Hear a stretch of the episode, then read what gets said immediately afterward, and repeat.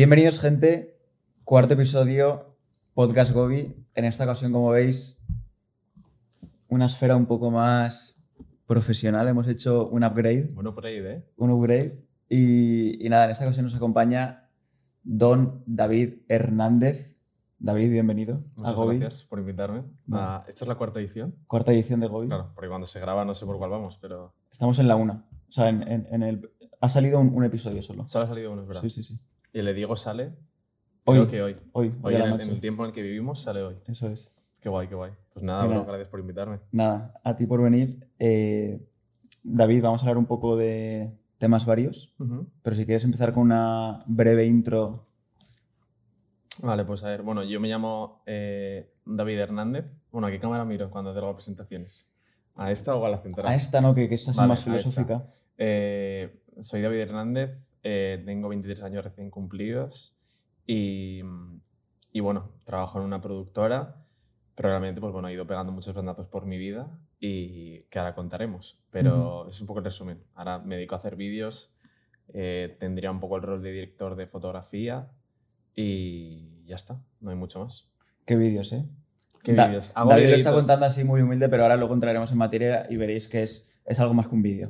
Videitos para YouTube, es la realidad. Es la realidad. Sí, sí. Y vamos a empezar hablando, David, un poco porque justo esto que comentabas de los bandazos y demás, tú eres, eh, estudiaste eh, una carrera que no tiene mucho que ver con el tema audiovisual y creativo, eh, fue una ingeniería mecánica, Así es, no tiene nada que ver. no tiene na- nada que ver. Si nos queréis contar un poco de dónde viene eso, o sea, esa, ¿no? esa curiosidad por todo el tema creativo, Ujú. vídeo, porque al final no ha sido el camino que has seguido tras haber estudiado ese grado, sino que ha sido algo que te has ido montando tú por tu, por tu propia Ujú. cuenta. A ver, realmente todo esto viene un poco porque yo ya eh, desde pequeño tenía mis pequeños eh, avances en el tema audiovisual y a mí me gustaba todo mucho. Es más, tuve una época que, no sé si la hablaremos, pero era el eh, que fue youtuber. Y, y esa época estuvo muy bien, me gustó mucho, pero eh, realmente me generó mucha frustración realmente me di cuenta de lo que me gustaba era estar detrás de la cámara y hacer producciones y grabar y toda la historia. Entonces, eh, desde ya muy pequeño estuve con eso y empecé a trabajar de eso. Entonces es como que... Me acuerdo un, un momento que estaba en un viaje, en uno de los primeros viajes que había hecho eh, para trabajar de visual, que yo trabajé para Escape, no sé si te acuerdas. Sí, sí, sí, mítica compañía, viajes Sí, de verano. sí, exacto, viajes de verano de lo de Mallorca, todo eso. Mi primer curro fue Mallorca. Filmmaker de... Sí, sí, sí. O sea, mi, mi primer curro pagado fue Mallorca de cuando terminé segundo de bachiller. O sea, yo no iba a ir. Yo me quería ir con los colegas a hacer el Camino de Santiago. Sí. Y porque a mí no... Yo soy un chaval que no me gusta mucho la fiesta Ujú. ni nada. O sea, yo... es que El siempre- viaje ese no te rentaba, ¿no? No, no, siempre he sido un, un friki de mierda, o sea, hay que reconocerlo, ¿vale? O sea, yo, yo era de, bueno, del grupo porque somos tú y yo de LOLers, de jugar al LOL en casa, a mí me gusta, tío, y, y yo era un friki de YouTube, todo Sí, eso, o sea, sí. no era para nada de, de ese estilo. Entonces yo no iba a ir y el tío que organizaba lo de Mallorca me llamó y me dijo, oye, me he enterado de que tienes un dron tal eh, y que sabes grabar, ¿te molaría venir? Te lo pagamos todo y encima te pagamos tal. Y dije, bueno, pues va tal, de puta madre. O sea, me sale viaje gratis y encima grabo que yo quería grabar, simplemente. O sea, a mí, si no me pagaban, me daba igual. Ujú. Entonces fui y ese fue mi primer curro. Y allí conocí a un chaval que se llama Cristian, que hace, en verdad hace mucho tiempo que no hablo con él, pero es un tío que realmente me, me, me cambió un poco la mentalidad y porque estuve solamente una semana con él, pero estuve trato viviendo con él y me, me dijo, tío, eh, tú sabes grabar bien, eh, tienes potencial y has hecho cosas muy chulas. Me dijo, tío, por ejemplo, esto que acabas de grabar ya está mejor que el TFG que hice yo de final de carrera visual. O sea, no estudies eso. Me dijo, porque yo justamente estaba ahí debatiendo sobre qué estudiar y me dijo, no estudies esto. Estudia cualquier otra cosa y en paralelo llévalo porque ya sabes más que la gente va a terminar la carrera. Y dije, a ver, cabrón, te estás pasando un poco. Pero realmente fue un buen consejo, tío. Y después de eso dije, bueno, pues tal, voy a estudiar una ingeniería que también me gustaba, también era algo mucho que me gustaba. Yo estaba entre arquitectura, ingeniería mecánica o aeroespacial y al final, pues bueno, me metí en mecánica porque era una carrera que más o menos era mucho más sencilla y se podía hacer en paralelo. Al final no es, por ejemplo, industriales que tienes que estar súper encima y que si no te pones no la pasas. Mecánica hay que reconocer que dentro de la escuela en la que estamos en el poli, pues era mucho más sencilla y yo me la saqué en paralelo, casi sin estudiar, sin ir a clase, muy sencilla. Eh, entonces, nada, fue un poco esa decisión de decir, tío, voy a estudiar algo que también me sirva para otras cosas yo qué sé, por tener dos opciones, dos opciones en la vida, ¿no? Porque nunca sabes si una te va a funcionar o no. Y mientras tanto, en paralelo, fui montando la productora haciendo mis primeros curros. Claro. Y entonces hubo un momento, pues que, bueno, terminé la carrera, pero tuve que decidir en cu- cuál me quedaba y al final me quedé con la productora. Pero Ujú. sí, estuve cuatro años, la acabé y, y tío, no, diría- no lo, lo repetiría. O sea, ha sido una decisión súper buena. Súper una acertada porque al final le pudiste dedicar tiempo a, a eso que te gustaba, ¿no? Que era el tema de la creación de vídeos, grabar y demás, sin dejar de lado, ¿no? Un, un backup por si Claro. algo no salía del todo bien o no era realmente lo que te gustaba, tener una buena salida. Sí, sí, no, y además es que eh, también intenté mezclarlas, ¿sabes? Eh, Ujú. Empecé a hacer, o sea, un, un punto muy fuerte de la productora al principio era que eh, como yo era ingeniero, entendía muy bien eh, las empresas de ingeniería lo que querían, cuál era su target, porque ellos, en las empresas de ingeniería es otro mundo para el tema de vídeos, no buscan eh, al público tradicional, no buscan subir las redes, sino lo que buscan es hacer vídeos para rondas de inversiones, que tienen que ser súper específicos y tienen datos técnicos, eh, movidas de ingeniería, mecanizados, bueno, y, y hay que poner más temas de datos, de inversiones, tal, entonces todo eso yo lo conocía muy bien y entonces mis vídeos que yo hacía para empresas de ingeniería estaban muy acertados. Entonces eso fue un buen punto para intentar hacer primeros proyectos en la productora, mezclando las dos cosas. Y tuve un pequeño nicho durante un tiempo que me dio proyectos grandes y sirvió para crecer. Plan, trabajamos para constructoras, eh, estuvimos con una constructora, una constructora viajando por todo el mundo, eh, grabando sus obras, que por ejemplo es la que hizo el Vélez Events, Sí, sí, sí. ha hecho la Ágora, o sea, una productora muy grande, una constructora muy grande. Eh, entonces, bueno, entender un poco también ese approach por parte de la ingeniería aportó mucho. Claro, o sea, sea- es- es int- intenté coger lo que se pudo, tío. Y, y también que no solo eso, sí sino que estudiar en ingeniería te enseña, que es lo más importante, te enseña a pensar, te enseña a Mm. solucionar problemas, a, Claro. eh, a buscarte las castañas. tío. Organizarte, ¿no? El Sí. tiempo. Y, y también otra cosa súper importante es que eh, también mucha gente es como que dice, tengo que hacer solo una cosa y ya está. Eso es verdad, pero al principio cuando empiezas a hacer esa cosa, es imposible que esa idea que tengas o ese proyecto que tengas te ocupe el 100% de tu tiempo. Es porque no tienes cantidad de carga de trabajo. Ujú. Es decir, yo si hubiese terminado bachiller y hubiese, oye, y hubiese dicho, voy a ser, voy a, hacer, voy a crear una productora, voy a hacer vídeos, voy a tal, estaría utilizando dos horas de mi día, porque aún no tenía clientes, aún no tenía la experiencia. Entonces, eh, creo que justamente cuando estás empezando un proyecto es correcto y es lo que debes hacer, hacer cosas en paralelo, hasta que haya un punto en el cual, si eso ha funcionado, te requerirá más tiempo de ti y tendrás que dejar las cosas de lado. Pero mientras tanto, ve poniendo semillas en otros Claro. lados, ¿sabes? Incluso gente que está empezando con un proyecto personal puede compaginar un curro que no le gusta Claro, claro. para sacar pasta y esa pasta dedicársela al proyecto personal. Claro, claro, es como si, por ejemplo, te pusieses a hacer música, pues tío, hazla por la tarde o por la noche, no, no de repente digas, me dejo el curro, me dejo todo y me pongo a la música, sin tener ninguna eh, expectativa o sin tener ya que llevas unos años haciéndolo, y sabes qué es lo que realmente te gusta también. Claro, o sea, tienes que, tiene que ser algo así, tiene que ser algo muy orgánico de, oye, tengo un rato hoy, me mola tal, y poco a poco, si ves que va bien, le vas dedicando más tiempo, pero tampoco hay que lanzarse a la piscina completamente. Sí, sí, sí. Entonces yo fui así poco a poco y, y sí que es verdad que fue un agobio ya el último año de carrera, cuando la productora estaba yendo muy bien. Además me metía un curro de ingeniero media jornada. TFG, Eh, trabajos, TFG, trabajos, exámenes. terminando último año, COVID, no sé qué, agobios, parejas, uh, o sea, fue un agobio brutal. Pero se terminó y entonces ya ahí, cuando terminé la carrera y, y podía decidir, pues dije, ya está, solo hago una cosa, ahora que puedo. Y, y entonces ahí ya tenía carga de trabajo 24 horas, Claro. que era la productora, pero hasta entonces la productora me consumía 3 o 4 horas al día. Entonces, y podías compaginar. se puede compaginar y es que es lo más importante, tío. Al final, el, el inicio de tu vida, hasta los 25 años, tiene que ser para pegar bandazos, para probar todo lo que te salga de los cojones. O sea, para experimentar, para equivocarte, para, Total. para lo que sea. O sea, no, no puedes, tú no puedes empezar ya con 20 años y decir, tío, yo voy a hacer esto y hasta los 60 con esto, tío, ¿no? O sea, tienes que, tienes que viajar, tienes que aprender, tienes que... Te dice un colega de probar a hacer algo, pues lo haces. Tienes Sí, sí. que... Es tiempo de, tienes de que moverte. equivocarse, Sí, sí, sí. experimentar. Sí, sí, total. Entonces, yo no me quería hacer una cosa así, yo lo podía tener más o menos claro, pero también decía, tío, si me mola la ingeniería al final es lo que quiero hacer, tal.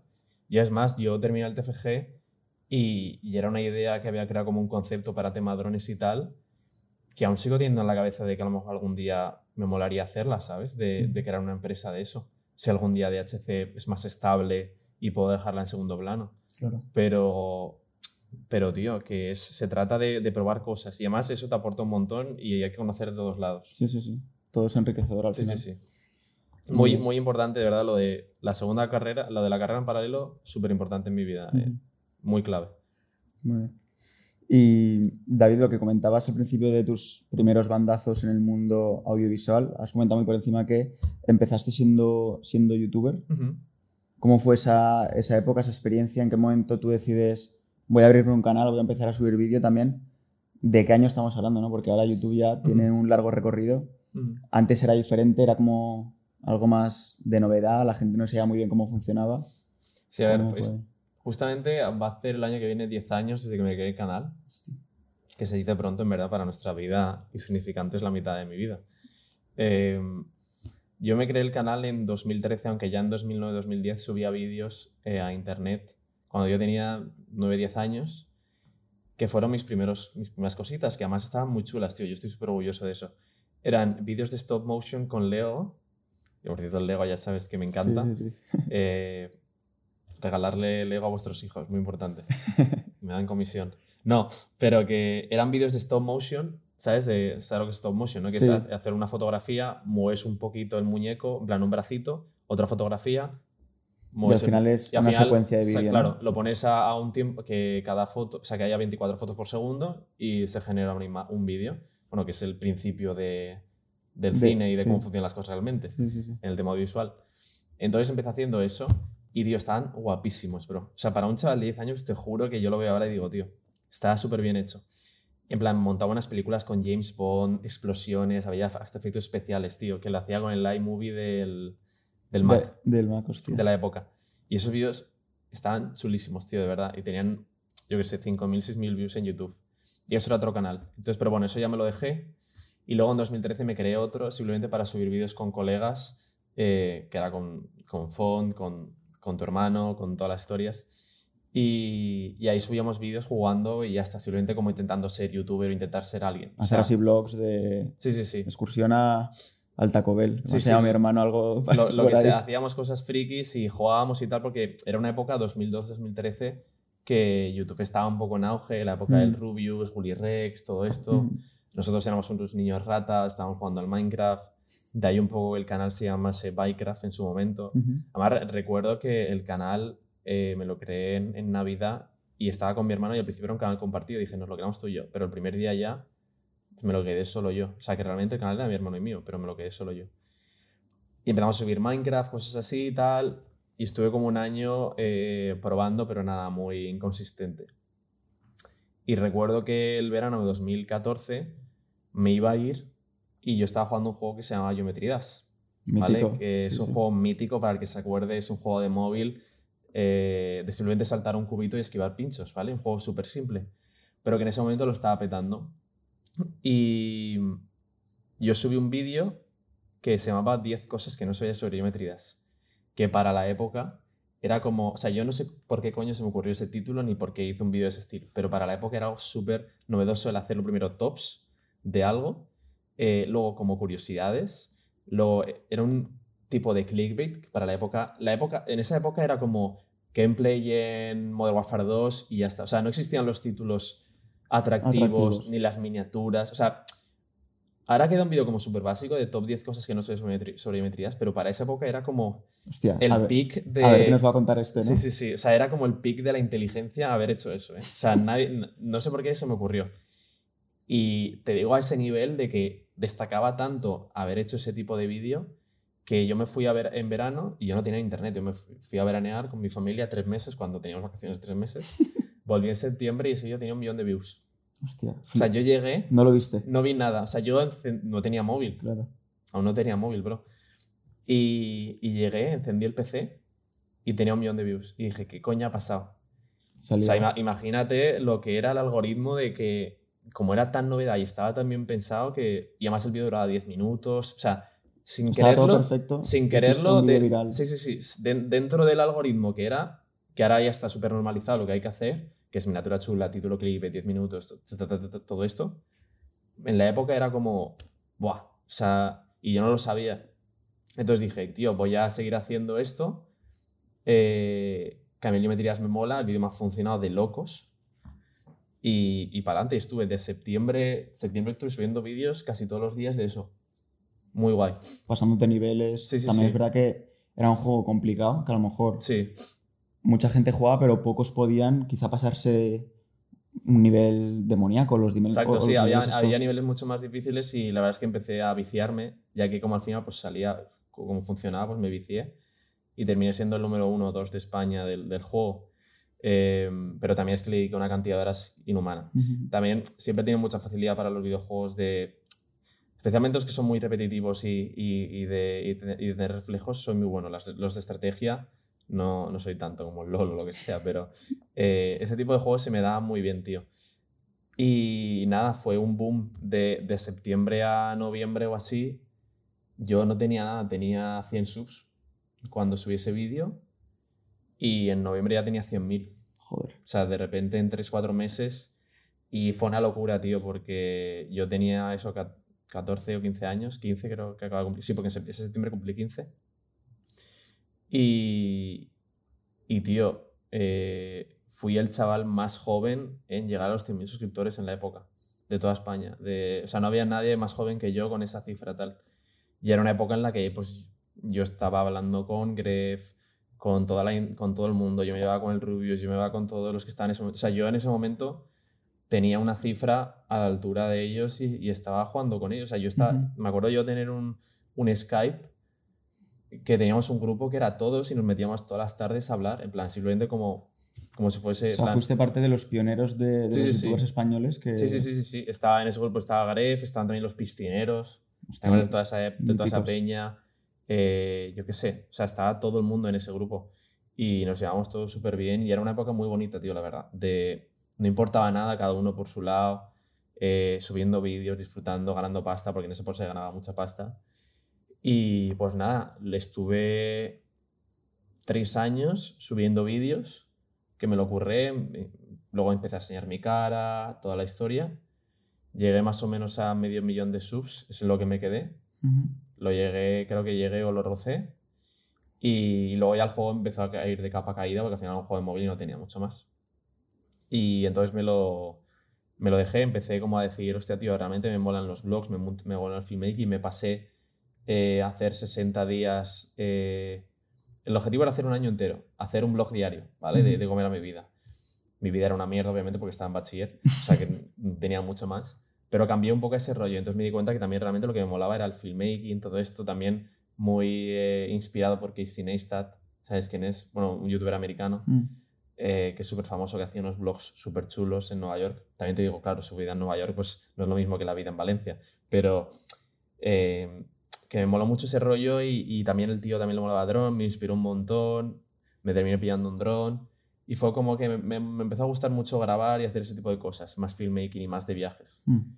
Y, y entonces nada, eh, terminé los blogs y me dejé YouTube, ni me despedí ni nada, sino fue como, como yo creo que hasta que, hasta que he llegado ya está. Entonces fue un poco ese periodo desde, desde 2013 que, este me lo, que me lo creé hasta 2016-17, estuve tres o cuatro años subiendo vídeos y ese fue un poco el, el inicio. Hasta los 17 años y luego a los 17 años con todo el tema ya empecé con Escape y, y La, fui tirando. la uni, la productora, pero La sí es Unión verdad y que todo esto. durante esa época conociste un poco lo que era el mundo de, de YouTube, de, de subir vídeos, de interactuar con una audiencia Claro, a y, través de la pantalla. y eso tiene un montón, tío, yo siempre lo he dicho, eh, YouTube, ese proceso, también te digo, a mí me cambió mucho y para bien y para mal. Tú, al final yo era un chaval de 14, 15 años eh, que de repente un día para otro, tío, estaba ganando un montón de pasta, o sea, yo podía ganar... No tenía sí, sentido, ¿no? Porque yo podía no ganar- estabas acostumbrado a ese sí, tipo sí, de cosas. Yo podía ganar 5.000, 6.000 pavos al mes teniendo 15 años, pero y lo tenía en una cuenta PayPal ilegal.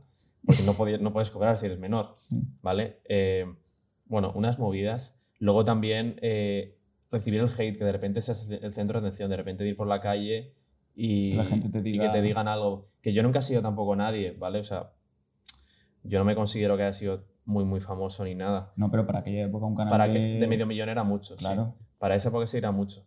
Pero aún así, no, no considero que lo haya petado tanto como, como otros. Eh, o por ejemplo, eh, algo que me pasó es que una vez, tío, los típicos eventos que habían en Madrid de la, De la Gamer y todo eso, tío, pues hubo un evento que hicieron un stand para mí, tío. Hostia. Y, y- y estuve yo un día entero ahí firmando autógrafos, tío. Venían chavales, me pedían la foto, tal. Yo firmando, y hay un, y hay un vídeo en internet de yo firmando. O sea, esto, para quien no se lo crea, que lo busque.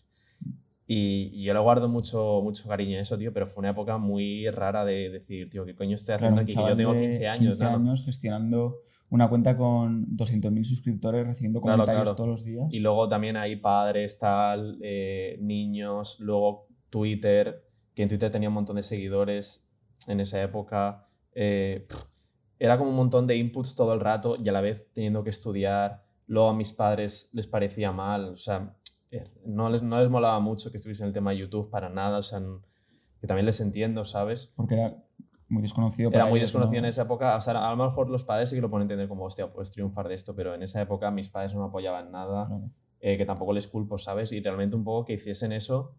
Eh, Te hizo mantener un poco los pies en la tierra, Sí. quizá, y no abandonar ¿no? claro, yo, o sea, sí que tenía muchos colegas. O sea, en, en ese, en ese mismo Skype que te digo, pues Gref hubo un día que entró en la llamada y dijo, oye, me dejo bachiller. Toma por culo. Los piscineros también, otros que tal, tal, no sé qué. Entonces, bueno, no digo que no, sea, no fuese una mala decisión, les ha ido de puta madre y son más millonarios que mi abuela, pero eh, al final yo siempre fui un poco más separado y gracias un poco a ese input de mis padres, pues funcionó, pero sí que fue un poco frustrante, tío. Yo es como que me sentía que, que luchaba contra todo. O sea, era como, tengo que luchar contra estudiar, contra mis padres mareando. Mis padres me cortaban el internet en casa, bro. Joder. De que de repente me decían, oye, a las 10 ya está, tomar por culo, tienes que poner a estudiar tal. Y me cortaban el internet, yo tenía que subir un vídeo. O imagínate, que esto lo saben todos los colegas, que a lo mejor estaba haciendo un directo y me cortaban el internet. Y había 3.000 personas viendo el directo, bro. Joder. O sea, tú imagínate eso, tío, la frustración, eh, las discusiones en casa, era, era muy complicado. Ya. Y entonces, tío, yo ahí en, en, en un periodo de dos a tres años maduré como un hijo de la gran puta. O sea, porque eso fue casi como un speedrun de tener una empresa, de empiezas tú solo, eh, empieza a funcionar, empiezas a, a, a ser, tienes que ser constante. Hay clientes, Te- ¿no? Sí, empiezas a ser clientes. los Tus clientes es tu audiencia. Claro. Eso que te dicen de que eres tu propio jefe, tío. Cuando, eres, cuando tú tienes tu propia empresa, tu jefe es el cliente. O sea, que siempre tienes un cliente. Esa es una mentira. Eh, pues la audiencia. eh, viví lo que es subir y lo que es que se vaya hundiendo. Viví y aprendí tema de finanzas, tema de gestión de presupuestos, eh, de tiempos, organizarme a miniaturas. Aprendí, to- aprendí todo lo de vídeos, aprendí a relacionarme con gente, a hacer colaboraciones, todo. O sea, fue literalmente en un año o dos. Yo tenía 15 años y aprendí un huevo. Máster O sea, de la vida. Un máster de la vida total. Parece de coña, que de verdad que YouTube parece una tontería, pero realmente es algo muy complicado y triunfar es muy jodido. Y, y, y yo tuve ahí la suerte de poder aprender un montón de eso y al final los valores que aprendí de allí los he seguido haciendo en todo lo que he hecho en mi vida. O sea, yo realmente me quedé con el disco rayado ahí y ahora simplemente estoy repitiendo lo que funcionó. Y yo ahí me di cuenta de lo que funcionaba, lo que no, lo que hay que hacer, cómo funciona una empresa. De verdad que parece que no, pero YouTube es como una mini empresa, o sea, una empresa en miniatura. De tú estás solo, ¿sabes? Tú realmente es como si tú, una empresa a gran escala, pues tienes el departamento de marketing, eh, de finanzas, dirección, colaboraciones, no sé qué, empleados. Pues YouTube es- eres tú haciéndolo todo. Eres tú todo. Tú todo, bro. Hombre orquesta. Sí, sí, pruebas de todo. Entonces, eso me ha servido luego para poder entender una empresa y a dirigirlo todo bien. Pero fueron etapas muy jodidas, tío, de, aprend- de aprender a base de hostia, de que si no hago esto no funciona, luego la frustración de que de repente se empieza a caer. Ya. Eh, tío, años muy locos. Y siendo, Eh, y siendo un niño, es que no nos olvidemos niño, de que sí, tenías sí. 15, 16 años. Claro, claro, y yo no sabía nada, tío, no sabía nada de la vida. Y... Pero bueno, eso me, me curtió y, y maduré muy rápido, maduré muy rápido y, y por eso luego ya yo me volví un workaholic de que cuando terminó YouTube fue como, al hostia, ¿y ahora qué hago? Tal, yo me, me frustraba, decía, tío, tengo que aprovechar mi tiempo, no puede ser que venga de, de hacer esto y ahora no haga nada. Eh, las ansiedades, Ya. eh, el sentir que he fracasado, mil cosas, tío. Yo tenía la cabeza hecha una mierda. Y todo eso era súper importante, ¿sabes? Y me ha valido un montón. Sí, sí, sí. Pero bueno, y luego ya ahí me quedé. Eh, cuando empezó a ir la productora mejor, pues me empecé a sentir mejor, pero lo YouTube, tío, fue una época muy loca de conocer a gente muy loca, eh, de aprender un montón, Muchos estímulos. muchos estímulos, muchos inputs, muchas cosas buenas, malas, mucho conocer a gente, mucho entender cómo funciona el mundo real. Yo vivía, nosotros vivíamos en Yupi, tío, de voy al Pilar, eh, jugaba fútbol en el patio y ya está, pero de repente te das cuenta, tío, dinero, colaboraciones, marcas, opiniones. opiniones, el público, que te das cuenta que hay peña en Latinoamérica muriéndose, yo qué sé, o sea, te, te enteras de todo, bro, o sea, te- te- fue una masterclass de la vida, De la vida, sí, sí, total. súper importante. O sea, que bueno, si alguien lo quiere hacer, se lo recomiendo, pero que, que prepare el psicólogo un pase, un pase de temporada anual, Un pase VIP. un pase VIP porque está jodido. Sí, sí, sí. Eh, al final, mucho, mucho aprendizaje, mucho que luego también te ha servido para, para llevártelo a otros ámbitos profesionales. Y, Por ejemplo, hoy en día, sí que es verdad que hemos comentado que eso fue hace casi 10 años. eh, ¿Qué consejo le podrías dar a alguien que quiere empezar o, qué- o- o qué tip le podrías decir a alguien para que vaya un poco con el terreno más allanado? Si quiere empezar con el mundo YouTube, Twitch, algo así digital. Bueno, Pues, a ver, realmente ha cambiado todo mucho desde que empecé yo, pero eh, lo primero es que no lo hagas por el resultado final de decir, oye, yo quiero la fama, quiero muchos subs, quiero su puta madre, quiero dinero. Lo primero es muy probable que no lo consigas. Lo segundo, tienes que hacerlo porque te mola y ya está. O sea, yo empecé y la gente que lo hizo empezó porque le molaba subir vídeos y eso. Y la gente que lo hizo de esa manera es la que funcionó. Porque si tú estás, como todo en la vida, es como toda la vida, si tú realmente buscas el resultado, nunca vas a llegar a conseguirlo. Tú lo que, men- a no ser que tengas muchísima disciplina, pero vas a terminar pillando depresión.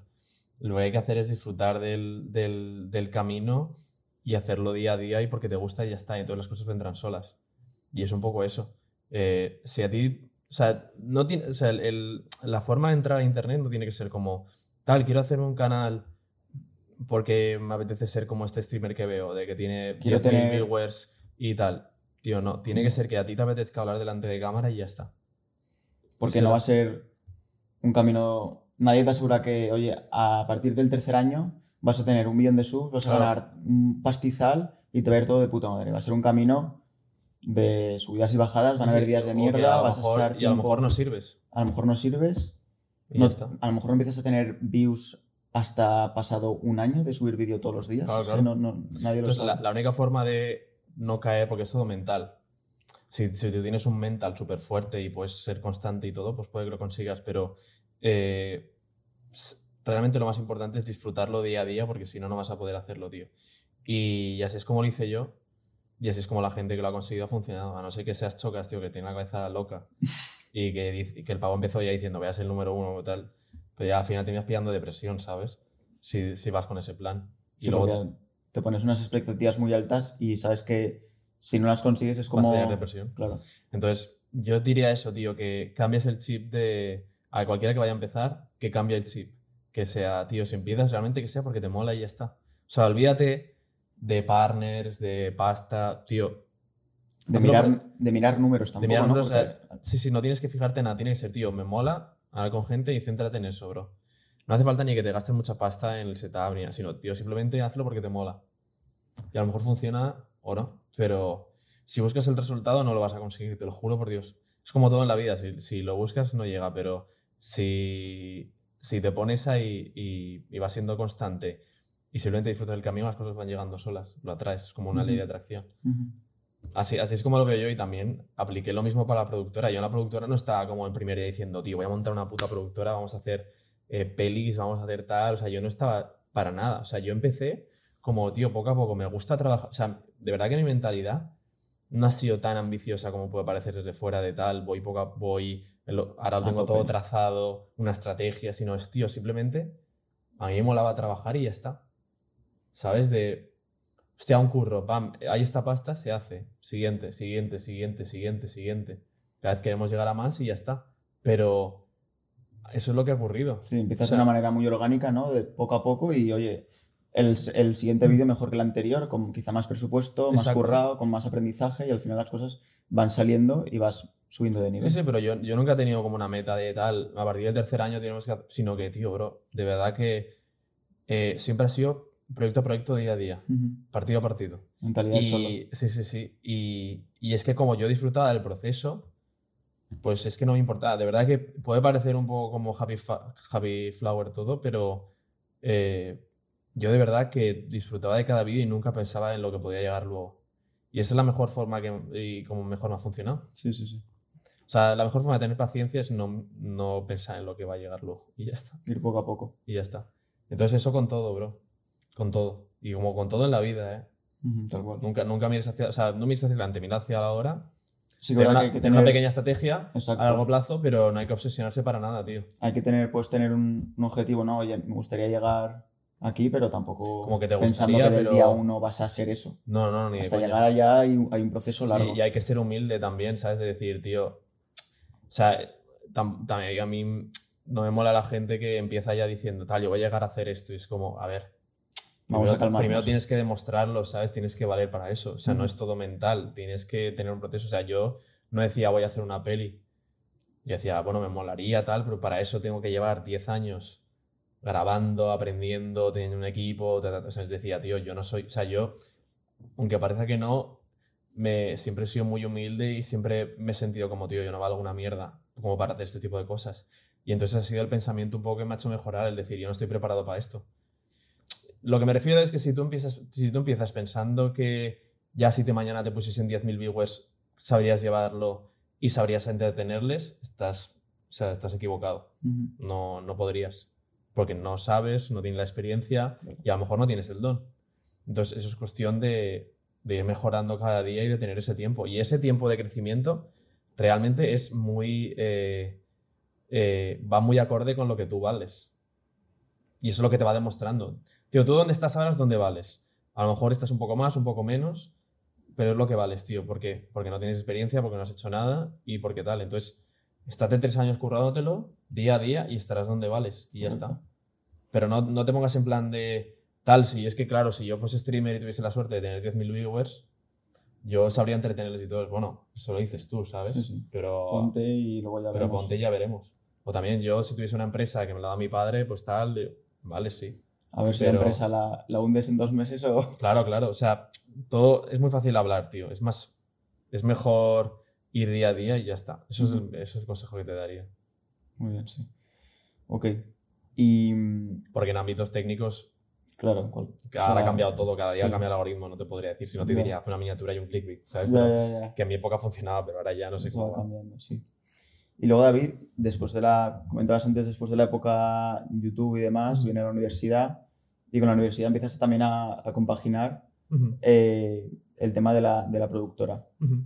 ¿Cómo nace un poco la productora y, y cuál ha sido el camino que ha ido llevando hasta el día de hoy? Ah, realmente la productora nace porque fui retrasado y, y fui a darme de alta de autónomo y me dijo, me dijo la tía, cuando estaba ahí en la mesa, me dijo, oye, tienes que poner un nombre. Y yo, como con un nombre?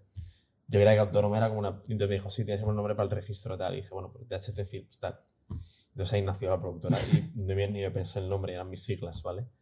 Eh, entonces ahí empezó un poco todo. Y lo que ocurrió es que eh, pues empecé a tener trabajo de esto, yo simplemente yo solo, y hubo un momento en el cual empezaron a haber proyectos un poquito más eh, ambiciosos, pero bueno, eh, no te estoy diciendo aquí, o sea, yo, yo hasta hace poco no movíamos muchas cifras, te estoy hablando de vídeos de 500, 1000 euros, o sea, no era nada, o sea, es una puta basura. Entonces yo decía, tal, voy a meter a un colega que en ese caso era fotógrafo. Ahora pues hacemos vídeo y foto, tal. Productora, mis cojones, eso no es una productora. Tirabas de contactos, ¿no? Sí. De conocidos. y que cada uno iba aportando lo que se podía. Eh, luego el fotógrafo se, se dejó de lado eh, y entró otro chaval que se llamaba Marcos eh, y entonces estuve con él casi dos o tres años y con él sí que empezamos un poco a buscar hacer cosas un poquito más grandes y hacer proyectos más ambiciosos, pero también mil pavos, mil quinientos, nada, presupuestos muy, muy simples, dos personas. Eh, pillamos una oficina en justo en el mismo edificio donde estamos ahora, pero en- mucho más pequeña, de 5 metros cuadrados, que no cabía nadie. Empezamos ahí eh, con dos PCs, tal, nos compramos una cámara, también todo lo que se ganaba se reinvertía y ya está. Un poco el proceso fue ese, de reinvertirlo, ganar todo. Ni él sí que yo intentaba siempre pagar todo lo que podía, porque al final él no tenía acciones ni era nada, sino si- era como un contratado. Y yo nunca gané nada, siempre era como todo se reinvierte en seguir comprando material y toda la historia. Y al final yo tenía un poco la mentalidad de hacer una pelota de nieve, de entra dinero, se mete, entonces empujamos la pelota, sigue, sigue, sigue. Y habrá un, habrá un momento en el que la cifra será más mayor y, y ya está. Entonces empezamos él y él y yo, luego entró otro chico que se llamaba Carlos, que sigue estando en la productora. eh, y todo esto era hace dos o tres años. Y empezamos a hacer ya un proyecto un poco más grande, como te comenté, para, como te había contado, para una constructora, que fue un proyecto bastante largo de 3-4 meses, viajando por el mundo y tal, y fue un poco el proyecto más grande que habíamos tenido hasta el momento. Eh, pero siempre crecíamos en base a los proyectos que llegaban, ¿no? Nunca Mm. era como, vale, ahora vamos a invertir en esto y vamos a esperar a que llegue el proyecto, sino era como, vamos vendiendo la moto, de que podemos hacer algo. sincer- o sea, la frase esta de fake it till you make it, Mm. que es como, tú vende que puedes hacerlo y luego ya cuando te digan que sí, Ya vemos cómo ya hacerlo. vemos cómo hacerlo, pues tal cual era como, sí, nosotros podemos hacer esto, tal, no sé qué. Y era como, hostia, que han dicho que sí. Pues ahora que ahora hay que hacerlo. Entonces era un poco eso, de llegaban proyectos así, poco a poco, todo muy orgánico, muy natural, nunca ha entrado nadie, nadie ha puesto pasta en DHC, o sea, ni mis padres, ni, ni nada, ni yo tampoco he tocado, por ejemplo, el- yo tengo el dinero de YouTube, pero nunca lo he tocado. Sí, todo ha sido literal de, me pagaban 2.000 euros, 2.000 euros para la productora. Me pagaban 1.000 euros, así, un, un ciclo. Entonces, por eso yo siempre digo que yo nunca he ganado dinero con la productora, porque eso lo sigo haciendo a día de hoy. Aunque movemos mucho más cifras ahora, pero la ruleta sigue siendo la misma porque yo sigo empujando la pelota y es la forma más rápida de ir. Ujú. Eh, entonces eso, eh, empezamos haciendo proyectos así, luego entraron dos chicas, que eran Alicia y Claudia, eh, había que meter un poco de sangre femenina en el equipo. Eh, eso fue el año del COVID Ujú. Y empezamos también un poco a buscar eh, proyectos más grandes y más ambiciosos.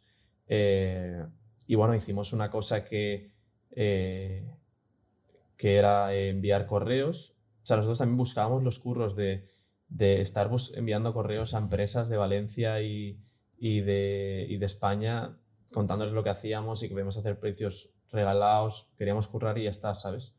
Y estuvimos enviando correos, tío, como unos putos desgraciados. En plan, tenía un Excel de 3.000 o 4.000 correos personales del dueño de no sé qué. Y además teníamos un puto cálculo estadístico de que nos, nos respondían uno de, cada, uno de cada 100 o algo así. O sea, era una puta locura, bro. Y luego también otra forma que puse para que la gente del equipo se motivase era eh, que se llevaban un 10% del proyecto que encontrasen. O sea, Tipo como- formato comercial, ¿no? Sí, sí, sí. Entonces era todo un poco como a la mina del oro, bro. Está todo el mundo ahí buscando, buscando, buscando. Pero es que realmente era lo más importante porque yo de verdad que desde el primer momento no quería dinero. Yo quería que entrase trabajo y que trabajasen. Y eso es lo que les motivó al principio a, a currárselo y a estar ahí. Y pues poco a poco, poco a poco fu- fuimos haciendo eso. Cada vez empezamos a tocar presupuestos más grandes. Y, y luego entró mi hermano, que vino con el tema del rewind. Lo hice yo primero solo con él. Y, luego terminamos haciendo vídeos más grandes, ya con presupuestos de casi 80-90k, que, que ahí es cuando las cosas se estandarizaron, que eso ha sido hace muy reciente, hace un año y medio, un año.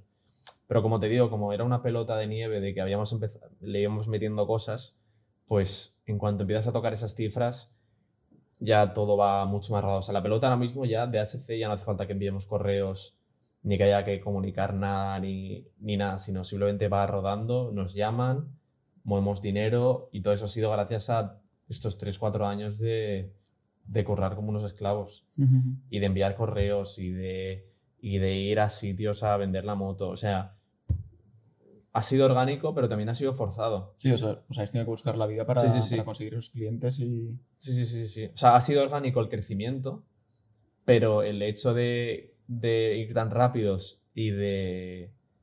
y como un poco de, for- de, de conseguir clientes tantos que no deberían estar a nuestro nivel ha sido por forzar la máquina.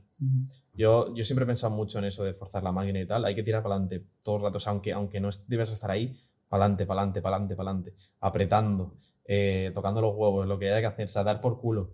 Eh, mucha gente es como que, bueno, lo que tenga que pasar ya me llamarán, tal. No, aquí nosotros tenemos que llamar No, nosotros. No existe la suerte, o sea, No existe la suerte, o sea, hay que tirarle para adelante y llamar y, tío, de repente meterte en una web que tienen, por ejemplo, en Lanzadera. Yo me metía en la puta web de Lanzadera, que es lo de Valencia aquí, Mm. y pillaba la puta lista de mil empresas y y iba apuntando.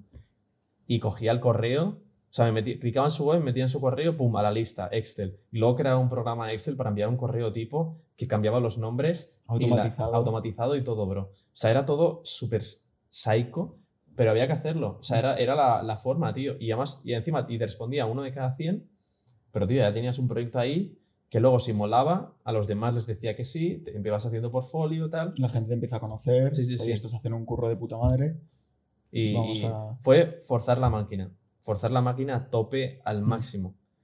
O sea, yo estoy muy orgulloso porque nos lo hemos currado y, y de verdad que ha sido algo muy, muy merecido, tío.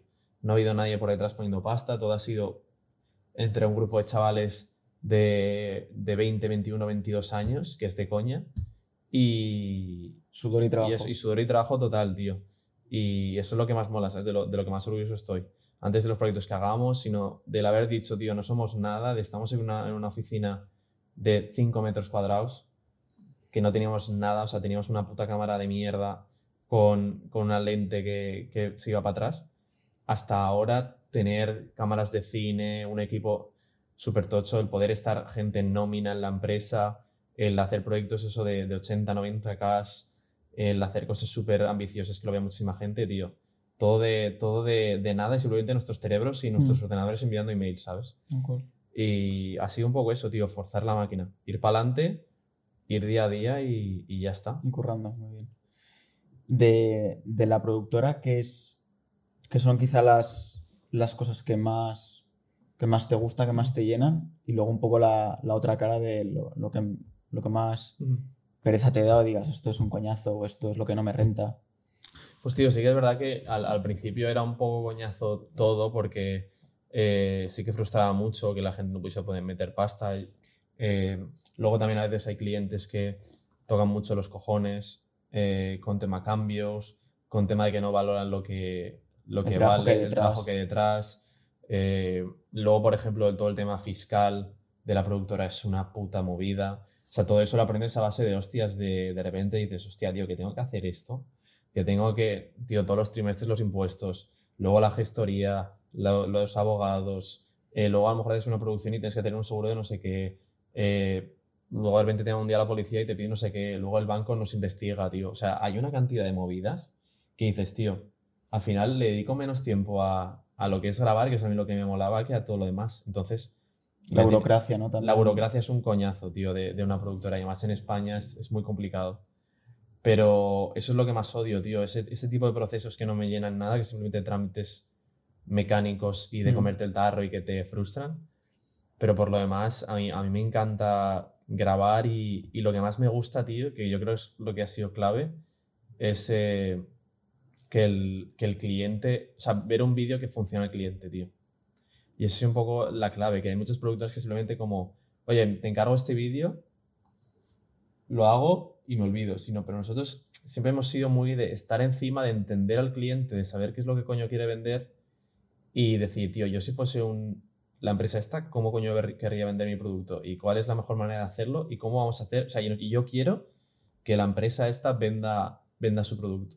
Gane más pasta a través del Sí, sí, vídeo sí. que nosotros le vamos a hacer. Exacto, que ellos ganen dinero. Entonces, tío, cuando de repente ves que haces un vídeo y que a ellos les funciona, buah, eso es un. O sea, eso es lo que más vale, ¿sabes? El, el decir- Satisfacción a tope. satisfacción y que luego te lo digan tal y que luego se vuelvan clientes recurrentes y todo, guau, tío, eso es una, una bomba. O sea, es que eso es lo más importante, tío. Es que mucha gente se le olvida, tío, que no. Al final, esto es un negocio. Ellos te están pagando algo para obtener algo a cambio. Entonces, si tú se lo das, pues estás cumpliendo. Sí, sí, sí. ¿sabes? Tú estás cumpliendo tu servicio. Si ellos se gastan 10.000 y tú consigues 30.000 en ventas, has funcionado. GG well play. Eso es lo que hay que hacer, ¿sabes? Entonces hay que ir con esa mentalidad, tío, de alguien te contrata, pues dales más de lo que te, de lo que te están dando y ya está. Ese es, ese es el, Sí, sí, el ir- esquema para ir- funcionar. Ir un poquito más allá de. Sí, sí, sí. eh, o sea, que sí, que hacemos vídeos, lo que sea, pero como si vendiesen lavadoras. ¿Sabes? Si tú me, si tú me pagas 100 euros por una lavadora y yo te doy una lavadora que te dura 15 años, pues tío, y que en otra te, te dura 7 y es un ejemplo de mierda, pero bueno, que es un ejemplo de 7 y te tienes que comprar dos y te vas a gastar 1000 pavos, yo te estoy dando por 500 una de 15 años. Entonces, por lo tanto, Vas a salir ga- ganando salir ganando. entonces el vídeo a lo mejor es la duración, lo resistente que tal, que al final poner en valor, ¿no? Lo que Claro. la empresa quiere transmitir. pues, pues lo mismo, tío. Es, es intentar todo el rato darle más de, De lo que de lo que, pide, los- de lo que del nos han dado. Y esa es la mentalidad, tío, para tenerlo en todo, ¿sabes? De viene un cliente, dale más de lo que te da. Y ya verás cómo repite y ya verás cómo luego te pone más pasta porque al final dice, hostia, si yo le he dado 10.000 y me da 30.000, si ahora le pongo 50 me da 100.000. Sí, sí. Que no es así como funciona. Pero, pero es un poco ese, ese, ese chip. Y eso es lo más satisfactorio, tío. Esa, esa parte. Pero todo lo demás, de frustraciones, de tal, buah, es, es horrible. Es Complicado. horrible. Ya, ya. Ok. Luego también, David, eh, en la empresa hay un proyecto que se hace de manera anual, que es conocido en toda la comunidad hispanohablante de todo el mundo, que es el, el famoso Rewind. ujú. Lo, lo lleváis desde DHC, la producción del propio vídeo, Sí, toda entera. toda entera.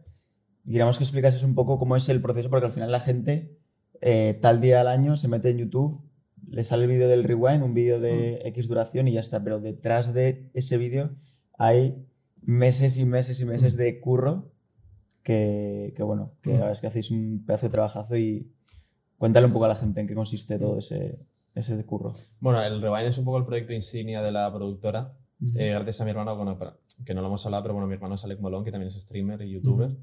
eh, que realmente pues, se dedica a hacer cosas más curradas en YouTube y todo lo demás, no se dedica tanto a contenido diario ni demás. Entonces es un poco el proyecto más importante que hacemos en la productora. Eh, No es el que más presupuesto tiene, o sea, dato remarcable, pero sí que es el que más eh, promoción y más. Al final es un vídeo que tiene 20, 30 millones de visitas, todo el mundo sabe lo que es. Lo que te digo, ha- hace tres días, tío, estaba cenando sushi con unos amigos y, los de la mesa al lado estaban hablando del rewind. Y era como, hijo de puta, bro. ¿Sabes? O sea, es muy fuerte, tío, muy, muy fuerte. O, por ejemplo, estábamos en, en Denia grabando un spot para Mau en la playa y, y la peña de la playa nos reconoció por las camisetas. Dijo, estos son los que hacen el rewind, y nos dieron a pedir foto, bro. Hostia. O estábamos en un restaurante y, y sabían que éramos nosotros y nos pidieron la foto, ¿sabes? Y no estaba Alec ni nada, sino... Ya, pero O sea, es, es muy mofe, tío. Entonces, eh, es un proyecto que llevamos haciendo ya cuatro años, en teoría, porque al principio fue mi hermano y yo. Yo iba grabando, pues cuando empecé como filmmaker, grababa yo y ya está.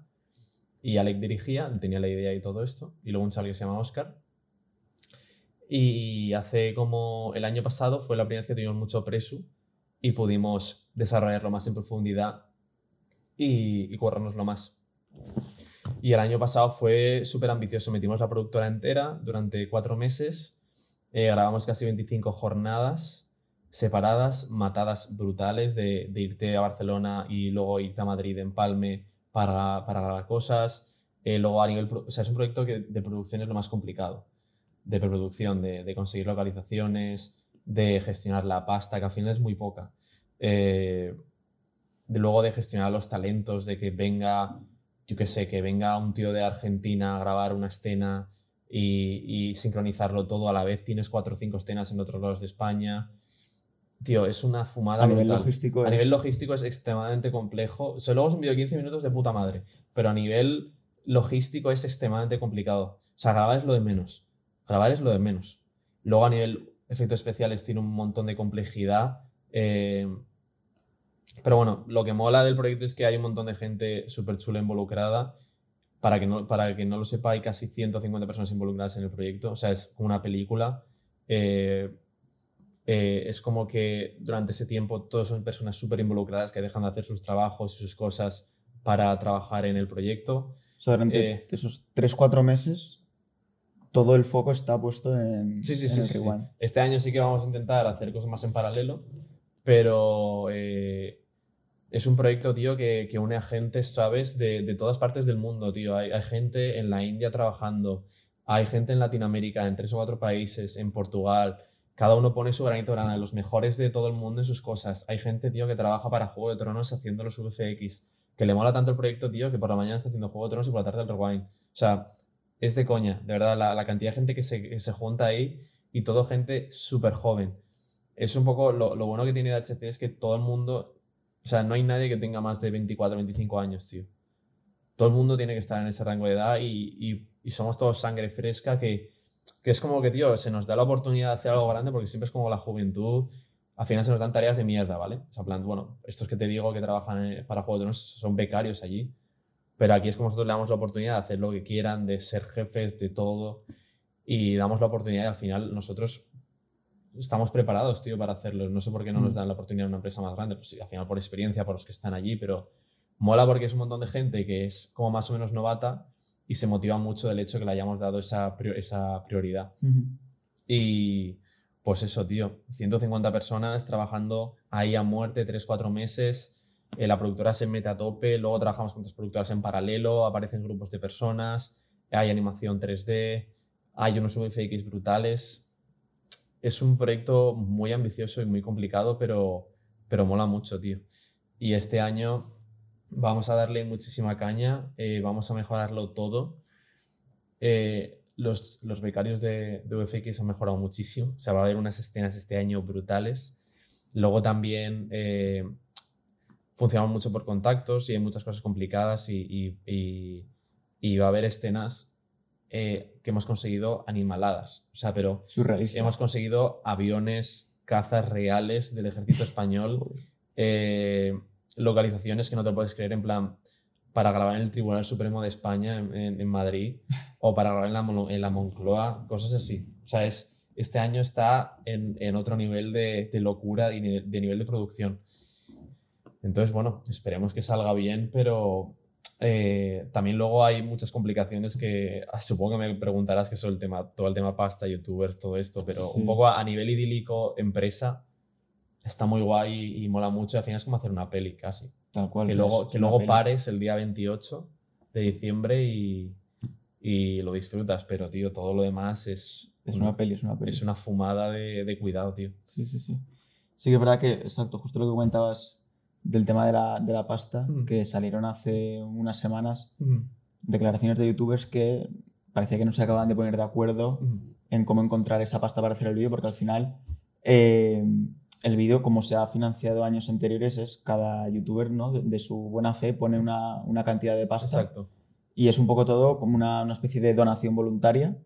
Y, y, hay que ver un poco cómo, cómo se gestiona esa, esa pasta. Y este año también salió un poco de, oye, ¿va a haber rewind o va a haber rewind? ¿Ponemos pasta no ponemos? Al final parece que todo ha ido bien. Sí, sí, sí. Este año ha habido muchas movidas, otra vez, como siempre supe tener que haber movidas.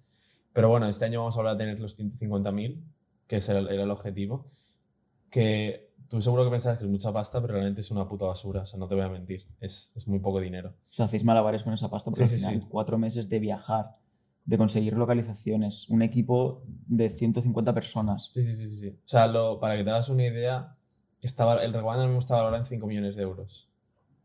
En la, en la, o sea, para hacer un rewind bien, plan rollo a gusto, pagarle a todo el mundo lo que debe, meter una empresa buena UFX en vez de que sean los becarios colegas, que bueno, siguen haciendo, aunque tuviésemos 5 millones de euros. 5 millones de euros, tío, te cuesta hacer el rewind. 5 millones. Y hacéis malabares con 150 sí, sí, sí. No, y es más, te puedo decir vídeos españoles que son muy parecidos al rewind que ha costado 5 millones de euros tal cual, con marca. 5 uh -huh. millones. O sea, el rewind vale eso, tío. Y, eso, y esos vídeos los grabaron en 4 días. Nosotros tenemos 25 jornadas de trabajo.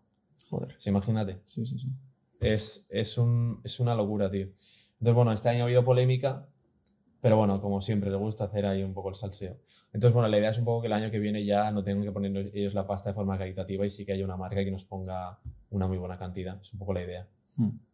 Es un poco eso. Porque luego también imagino que habrá gente que dirá, yo formo parte de la, de la comunidad hispanohablante de YouTube, pero a lo mejor si no es algo, no es algo lo que me gustaría, no pongo la pasta. También hay, hay mucho ratonzuelo, ¿eh? Que dice, oye, yo, pero, yo, yo, pongo, pero oye, sacadme en el vídeo. Pero también es que, o sea, antes todo era mucho más idílico, pero bueno, ahora ya se ha convertido como todo en un negocio y, y los youtubers cada uno tiene sus intereses, sus cosas y, y pues bueno, vamos a intentar eh, palar, paliarlo entre todos y, y, Pero bueno, luego ya cuando estás grabando y el vídeo sale adelante, todo, super, todo va muy bien, pero siempre en esas fases, en esas, eh, fases de preproducción cada uno pone su sus intereses, sus cosas. Ya. Pero bueno, luego el día que sale, tío, todo el mundo se olvida y ya está. Todo el mundo feliz. Sí, sí, sí. O sea, hay un día al año que está de puta madre y todos los demás a sufrir. Pero cual. bueno, por eso. Pero bueno, merece la pena porque al final es, es una peli, o sea, es una jodida película ese vídeo. Sí, sí, sí, no, es. O sea, es de lo, de lo mejor que hay, tío. Es un vídeo que va a perdurar en, en el el transcurso tiempo, de sí, los sí, sí. años. O sea, va a ser un No, vídeo. y, y para los youtubers también, en plan, salir ahí significa algo, sí, ¿sabes? sí, sí. Decir, tío, yo he sido remarcable y, y estoy aquí. Es como el libro de los Guinness Records, en plan, yo salgo aquí, ¿sabes? Tal cual, tal Sale cual. mi puta cara. Dejas mi huella. O sea, De, mi dejo, huella. en el tiempo, en el espacio-tiempo, por eso. Entonces eso, eso mola, tío. Eso mola. Qué bien. Eh, pues nada, David. eh, muchas ganas de, de ver ese, ese vídeo. Es el 28 de diciembre, ¿no? La, Sí, la el 20 fecha, el 28 de diciembre. Ok. ¿Alguna, ¿Alguna pregunta más random no quieres hacer para terminar? Te quería preguntar eh, un poco el tema futuro. Ujú, Quizá dentro de 3-5 años. Si te ves en algún otro proyecto. Tío, pues aquí un poco filtración. Vamos a hacer una serie para Amazon Prime. Hostia. Es un poco el objetivo a largo plazo. Y eso sale en 2025, o sea que sí, tres o cuatro años. Pero estáis ya en conversaciones. Sí, sí, conversaciones. Hostia. Pero bueno, es por fin, tío, el, el objetivo final era hacer series, hacer pelis, ¿sabes? Como todo el mundo, o sea, tío, nadie empieza cuando tienes tres años pensando de voy a hacer publicidad, voy a hacer un vídeo para YouTube. No, todo el mundo cuando, cuando quiere meterse en lo audiovisual piensa en el cine, tío. Ujú. En hacer una peli guapa, en, en, tío, en, ir, en ir al cine, ¿sabes? Entonces, mola poder llegar a eso, tío. Entonces, molaría en tres o cinco años poder Una tener serie una, una serie chula o hacer alguna peli. Eso es un poco el objetivo. Y ahora, ahora sí que lo puedo decir, ¿sabes? Ahora cuando veo que las, que las herramientas están ahí y que tenemos los contactos y todo, sí que te lo puedo decir, pero yo creo que no hay que decirlo cuando estás empezando. Yo al principio decía, tío, ¿cómo coño vamos a llegar a eso? Pero ahora sí que lo veo posible, tío. Paso a paso, al final sí. Vas, lo vas viendo más de cerca. el- Yo creo que se meta. puede, tío, y además creo que puede funcionar. Podemos crear algo guay en cine español que le falta. Crear, crear algo de ciencia ficción eh, chulo, eh, casi a nivel de Hollywood, ¿sabes? En España. Yo creo que, tío, podríamos romper un poco el estigma que hay de- del cine español de todo que es comedia asquerosa, tío. Sí. Y nosotros hacerlo guay. ¿Sabes? De- no hace falta, tío, que para que triunfe tenga que ser elite o tenga que ser alguna mierda. Tío, hacer una peli guapa, estilo Nolan, estilo quien sea, estilo Tarantino, pero que sea española. Y, y que funcione bien y grabarla en inglés, tío, sería el guapo, objetivo. Romper un poco el estigma, ¿sabes? Y poner el, el cine español en lo alto y, y dejar de pensarlo de esa manera. También es un poco que cambiamos nosotros la mentalidad, pero, pero hay que intentarlo, ¿sabes? Actitud hay, talento hay. O Sí, sea, sí, sí. Estoy seguro de que se podrá llegar a eso, 100%. Sí, sí, sí. Y luego grabar en, Nueva- en Los Ángeles o algo así, molaría grabar alguna, alguna escena o algo, yo qué sé. O sea, el hecho de decir, tío, yo he grabado en Los Ángeles, he hecho un corto ahí o Sí, lo sí. que sea. Qué guay. En Estados Unidos también molaría.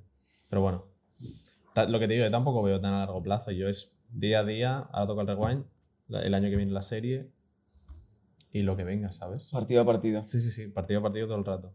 Muy bien. Pero pues eso. oye, eh, muchas ganas de, de seguir de cerca todos Mm. estos nuevos hitos. Sí, sí, veremos, veremos. Y- Eh, tenemos mucha suerte también, ¿eh? Eso hay que mencionarlo. Sois unos currantes, tío. O sea, Sí, sí. No hay suerte, hay, hay trabajo detrás. Yo, yo me despido con un mensaje, estilo Liros el Magno, ¿vale? Que lo estaba pensando en la ducha hoy. Eh, tío, el, el mayo- la cosa más importante que hay para poder llegar a hacer, hacer algo y triunfar es que no significa un sacrificio para ti, ¿vale? O sea, veo ahora mucho discurso, tío, de, de plan, tienes que trabajar un huevo, tienes que currártelo, tienes que matarte, tienes que dejarlo todo de lado.